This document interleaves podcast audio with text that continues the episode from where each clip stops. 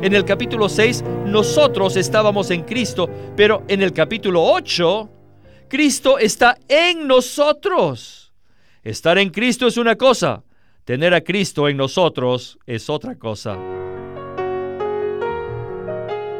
Bienvenidos al estudio Vida de la Biblia.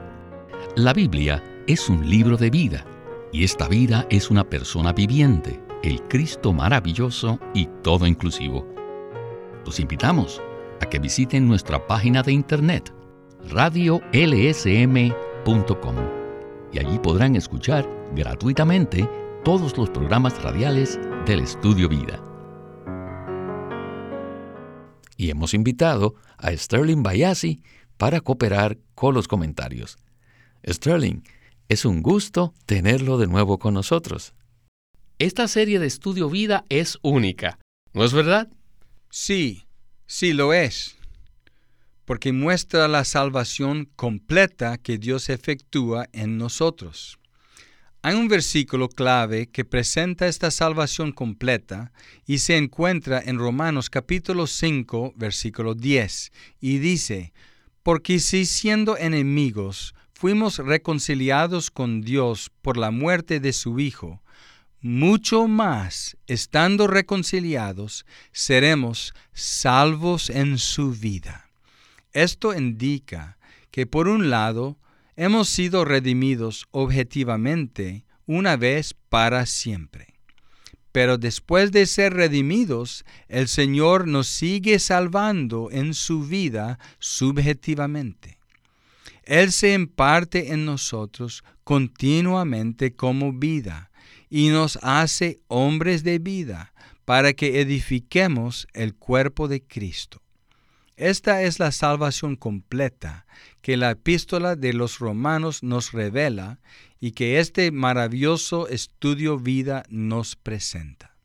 Según Romanos 5.10, esta salvación completa que Dios efectúa incluye la redención jurídica y la salvación orgánica.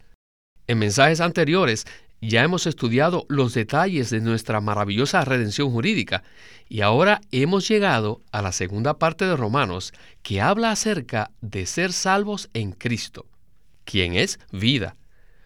Hoy, el mensaje del hermano Lee empezará mostrando el contraste que hay entre el capítulo 7 y el capítulo 8. Sterling, ¿qué tal si usted nos da un breve repaso de la situación en Romanos 7? Aunque el capítulo 7 de Romanos describe la condición de una persona que no es salva, casi todos los cristianos pasan por esta clase de experiencia después de ser salvos. Esta es la experiencia de una persona que vive en la carne, bajo la esclavitud del pecado que mora en nosotros. La ley de Dios fuera de nosotros nos da mandatos y entonces la ley en nuestra mente, es decir, la ley buena, quiere hacer el bien y responde a la ley de Dios externa. Pero cada vez que tratamos de hacer el bien, descubrimos que el mal que está en nosotros nos derrota, debido a que la ley del pecado y la muerte en nuestra carne se activa. Esa fue la experiencia de Pablo y por eso al final del capítulo 7 Pablo dijo, miserable de mí, ¿quién me librará del cuerpo de esta muerte? Pero luego dijo, gracias sean dadas a Dios por medio de Jesucristo. Entonces llegamos al capítulo 8 donde vemos la ley maravillosa, liberadora y vivificante del espíritu de vida en nuestro espíritu la cual nos libera de la ley del pecado y de la muerte. Y es aquí donde empezamos hoy. Pues adelante, empecemos nuestro estudio vida de hoy con Winnesley. en los primeros seis versículos del capítulo 8, está claro que tenemos la ley del Espíritu de vida que nos libera. Luego, desde el versículo 7 al 13, es muy difícil encontrar cuál es el punto central. Si nos metemos allí, veremos el concepto que Pablo tenía. Él trataba de decirnos que hay algo, hay algo que mora dentro de nosotros aparte del pecado. En el capítulo 7, Pablo dijo que debido a que él no hacía lo que quería, ya no es él el que lo hace, sino que es el pecado que mora o que habita en él. Ya hemos visto que el capítulo 7 está en contraste con el capítulo 8, ¿verdad? El capítulo 7 tiene esclavitud, pero el 8 tiene libertad. El 7 tiene la ley y el 8 tiene el espíritu. El 7 tiene nuestra carne y el 8 tiene nuestro espíritu. Ahora, el capítulo 7 tiene al pecado que mora en nosotros. Entonces, ¿qué hay en el capítulo 8? Que mora en nosotros. Este es Cristo. ¿Ven? El Cristo que mora en nosotros. En el capítulo 7 tenemos el pecado que mora en nosotros. Y ahora en el capítulo 8, todas las bendiciones vienen de otro factor que también mora en nosotros, el cual es simplemente Cristo que reside o que mora en nosotros. Pero escuchen, si Cristo no fuese el Espíritu, Él nunca podría morar en nosotros. Él debe ser el Espíritu para que more en nosotros. Así que en solamente siete versículos de esta porción vemos que se usan al menos tres o cuatro sinónimos intercambiables. Primero tenemos el Espíritu de Dios, luego tenemos el Espíritu de Cristo, luego tenemos a Cristo mismo, luego tenemos al Espíritu que mora en nosotros. Hay tres o cuatro sinónimos que se usan intercambiablemente. Estos versículos no solo lo muestran, sino que comprueban que Cristo sí es el Espíritu que mora en nosotros. En el versículo 2 tenemos el Espíritu de vida. Él es Espíritu de vida. Él es el Espíritu de Dios. Por supuesto que también Él es el Espíritu de Cristo, quien como el Espíritu que mora dentro de nosotros es para impartirse a sí mismo durante todo el día como vida en nosotros. Él no es solamente vida en nuestro espíritu, sino que también es vida en nuestra mente, y es vida aún hasta en nuestros cuerpos mortales. Y por eso ahora Él es una vida cuádruple. Su vida tiene riquezas cuádruples. Alabado sea el Señor. Oh, este es el punto central de esta porción de siete versículos.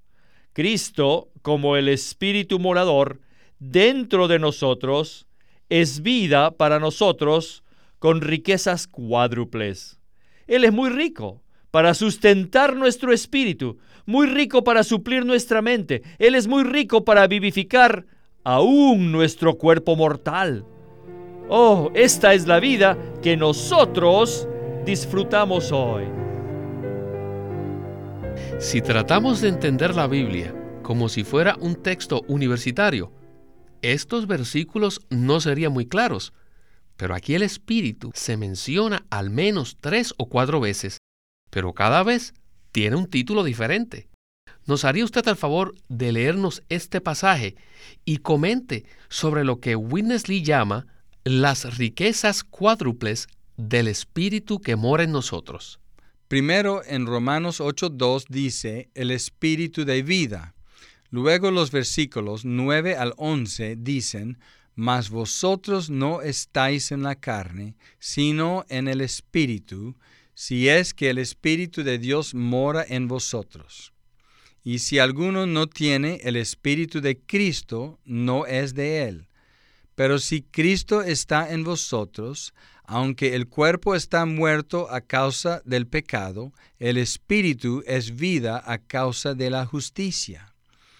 Y si el espíritu de aquel que levantó de los muertos a Jesús mora en vosotros, el que levantó de los muertos a Cristo Jesús, vivificará también vuestros cuerpos mortales por su espíritu que mora en vosotros.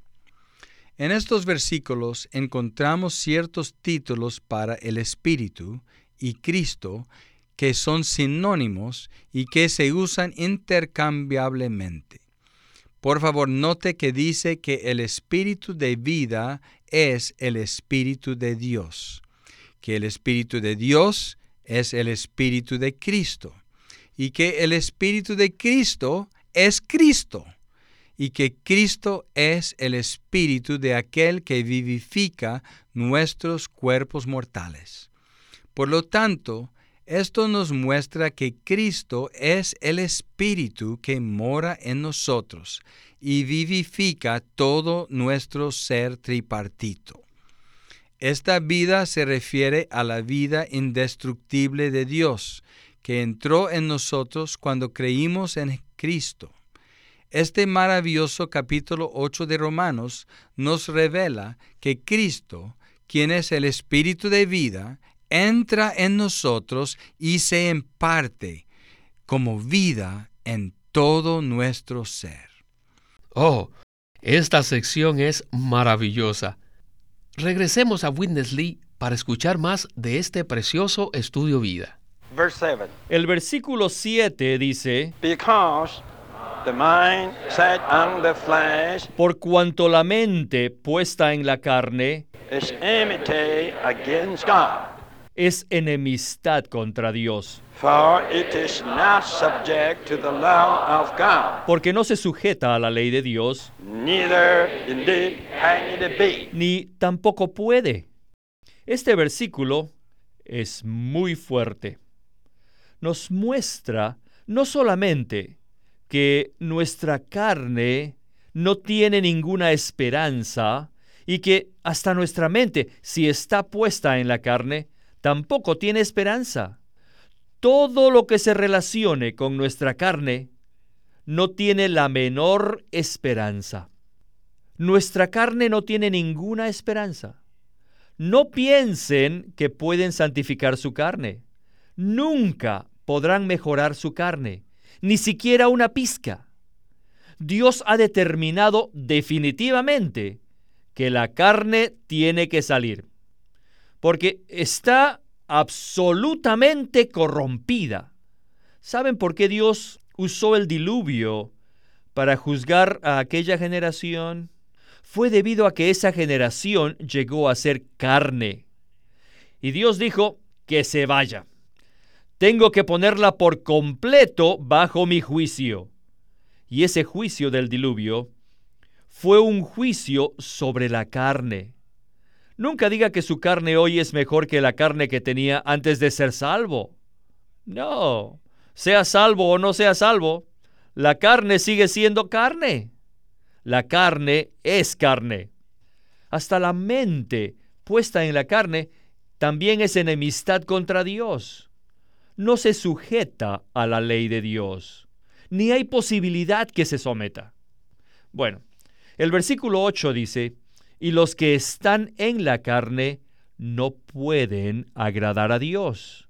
No diga que su carne hoy es buena, sea buena o no sea, nunca podrá agradar a Dios. El versículo 9 dice, alabado sea el Señor, que en muchos versículos del Nuevo Testamento hay esta palabra que me gusta, más o pero. Aleluya por este más. Oh, si no tuviésemos tal palabra, pero sí está ahí mas vosotros no estáis en la carne. No diga que hoy tiene la carne buena ni que está en la carne buena. Eso no es correcto. Ustedes no están en la carne. No traten de permanecer allí. La carne ha sido condenada. La carne ha sido total, cabal y completamente condenada por Dios. No permanezcan allí. ¿Por qué les gusta quedarse allí y discutir que su carne hoy es buena? Sea buena o mala, ya ha sido condenada, está condenada, aleluya. Mas vosotros no estáis en la carne. Y luego dice, sino, sino en el Espíritu. Maravilloso. Esto es maravilloso. A la luz de esta palabra, quisiera hacerle una pregunta relacionada con nuestra experiencia. En la vida cristiana, a menudo fracasamos y nos desanimamos después de haber tenido una experiencia espiritual elevada. ¿Será esto debido a que la carne, como la ha descrito Lee, está totalmente condenada. Sí, Víctor, absolutamente. Esta es una pregunta importante porque como creyentes todos debemos saber que la carne es un caso perdido que no tiene ninguna esperanza. No importa cuánto crecimiento tengamos en vida, ni cuánto tiempo hayamos sido cristianos, ni cuántas experiencias espirituales hayamos tenido. Nada puede cambiar la naturaleza de la carne. La carne no tiene remedio y nunca mejorará. Podemos ser transformados en nuestra alma, pero la carne siempre permanecerá carne hasta que nuestro cuerpo sea transfigurado y glorificado. Ahora como ejemplo podemos comparar la carne a un salón donde se reúnen el pecado, la muerte y Satanás. ¡Ah! Es un lugar terrible. No queremos estar en este salón de reunión, pero alabado sea el Señor que hay otro salón de reunión en nuestro espíritu, nuestro espíritu humano. Nuestro espíritu es el salón de reunión del Padre, el Hijo y el Espíritu. Por eso no queremos estar en la carne lo único positivo de la carne es que nos ayuda y nos obliga a volvernos a nuestro espíritu donde mora el Señor. Día tras día, momento tras momento, tenemos que orar, Señor, manténme en mi espíritu, donde tú estás. Manténme en ti. Quiero vivir y morar en ti y andar conforme al espíritu. Quiero salirme de este salón de reunión terrible del pecado, la muerte y Satanás. Deseo permanecer en mi espíritu, el maravilloso salón de reunión del Padre, el Hijo y el Espíritu, donde deseo morar y vivir, y entonces Cristo será expresado en mí. Tenemos esta esperanza maravillosa en nuestro espíritu, Cristo en nosotros la esperanza de gloria. Sí, la carne permanecerá con nosotros hasta el día que nos despojemos de este tabernáculo terrestre, y nunca cambiará ni mejorará. Volvamos con Winnesley para escuchar la última porción del estudio vida de hoy. Nosotros estamos en el Espíritu. If indeed the Spirit si es que el Espíritu de Dios mora en vosotros. Sí, estamos en el Espíritu. Sin embargo, hay una condición. ¿Cuál es la condición? La condición es que si es que el Espíritu de Dios, ajá, mora en vosotros. Sí, usted dice, hoy fui salvo. Pero dudo que el Espíritu de Dios realmente haya hecho su hogar por completo en usted. Es por eso que aunque usted ha sido salvo, todavía no está en el Espíritu, porque el Espíritu de Dios está dentro de usted. Pero no puede hacer su hogar en usted. ¿Saben? Pueda que yo esté en su casa, pero soy solamente un invitado por cinco minutos. O quizás sea una visita de solamente un día. Pero no puedo estar cómodo, no puedo quedarme allí. El Espíritu de Dios está en usted. Pero tal vez no tenga el espacio para habitar en usted. Él es solamente un invitado, Él no vive allí. ¿Ven esto? Esta es nuestra condición el Espíritu de Dios tiene que hacer su morada en nosotros. Si el Espíritu de Dios no tiene ese campo en nosotros para hacer su morada, ciertamente nosotros permanecemos en la carne y no en el Espíritu. ¿Está esto claro? Aquí hay un y. Y si alguno no tiene el Espíritu de Cristo, no es de él. ¿Qué indica este y? Esto indica un poco de amabilidad. Pueda que sea usted pesimista, diciendo, Oh, Maya. Oh, el Espíritu de Dios no tiene mucho campo en mí. Así que, ¿para qué seguir? no diga esto. Ajá. Aunque el Espíritu de Dios no more en usted, sin embargo, usted sí tiene el Espíritu de Cristo. El Espíritu de Cristo sí está dentro de usted. Él está en usted todo el tiempo. Pero si el Espíritu de Dios mora o no en usted, eso es algo condicional. Luego el versículo 10 dice, y si Cristo está en vosotros, aquí vemos que después del Espíritu de Dios tenemos el Espíritu de Cristo. Y después del Espíritu de Cristo tenemos a Cristo mismo. ¿No comprueba esto que Cristo simplemente es el Espíritu de Cristo? Ciertamente que sí. Tenemos que admitir esto. Así que por esto ven que aquí mismo tenemos la prueba de que Cristo sí es el Espíritu. Me gusta la frase, y si Cristo está en vosotros. Me gusta mucho esta frase. Sí, me gusta esta frase. Esto no es insignificante.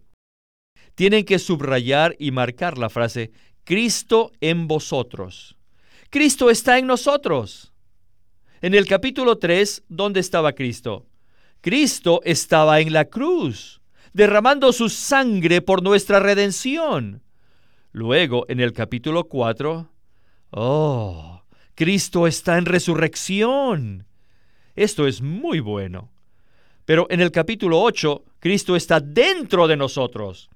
En el capítulo 6, nosotros estábamos en Cristo, pero en el capítulo 8, Cristo está en nosotros. Estar en Cristo es una cosa, tener a Cristo en nosotros es otra cosa. Aquí hay algo que va más allá. Primero es permaneced en mí. Después dice, y yo en vosotros, en Juan 15, ¿verdad? Esto viene después. Su morar en nosotros depende de nuestro morar en Él. ¿Ven esto? Cuando nosotros moramos en Él, Él viene a morar en nosotros. Estar en Cristo es la condición para que Cristo esté en nosotros. Aleluya.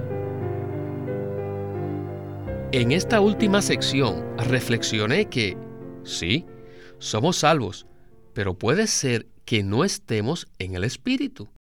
Todo depende si permitimos que Cristo haga su hogar en nosotros.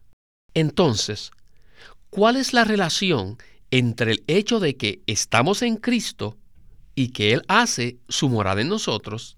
Bueno, primero, Romanos 6 dice que cuando creímos en Cristo, por fe fuimos puestos en Cristo. Es un hecho maravilloso que los creyentes de Cristo estamos en Cristo.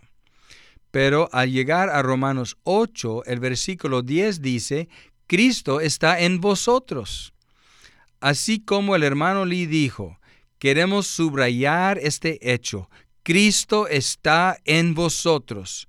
Cuando creímos en Cristo, Cristo entró en nosotros una persona maravillosa vive en nosotros. De manera que estamos en Cristo y Cristo está en nosotros. Pero el versículo 9 dice lo siguiente, mas vosotros no estáis en la carne, sino en el Espíritu, si es que el Espíritu de Dios mora en vosotros.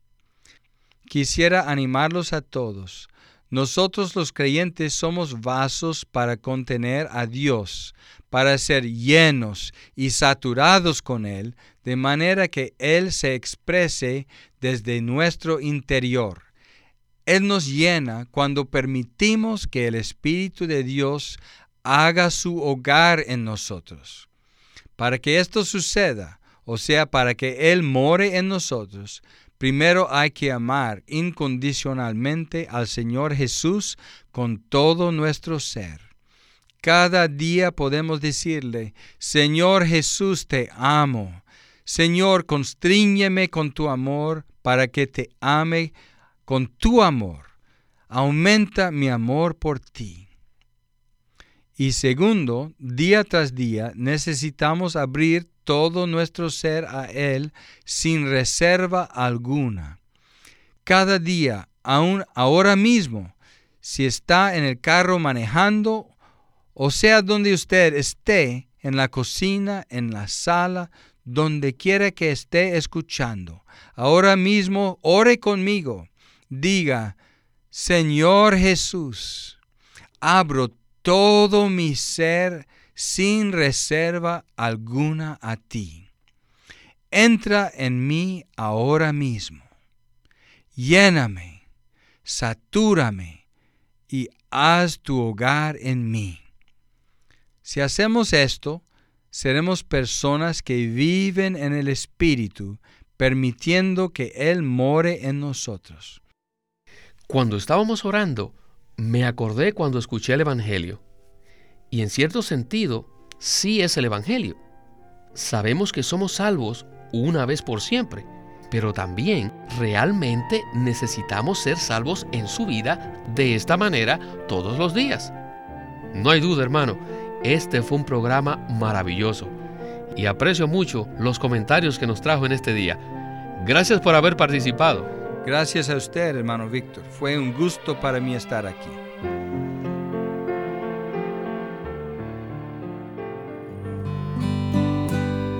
El recobro de la casa de Dios y la ciudad de Dios, por Witness Lee. Era por el año 500 a.C., cuando el pueblo de Dios se encontraba en el cautiverio babilónico, cuando de repente Dios despertó el espíritu de algunos cautivos para regresar a Jerusalén. De esto trata el recobro en el Antiguo Testamento, como está escrito en los libros de Esdras, Nehemías y los profetas Ageo y Zacarías.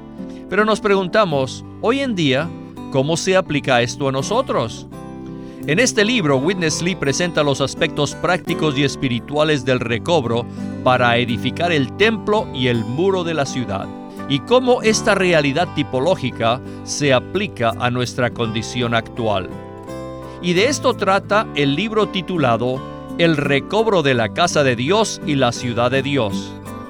Pídalo a su librería cristiana o llámenos para obtener más información de cómo obtener el libro El recobro de la casa de Dios y la ciudad de Dios por Witness Lee.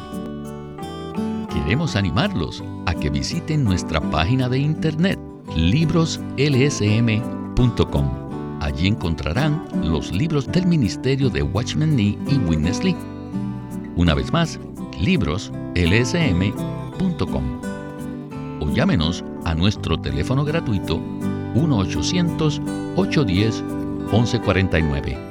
1-800-810-1149. Además, pueden comunicarse con nosotros enviándonos un correo electrónico a estudiovida.lsm.org.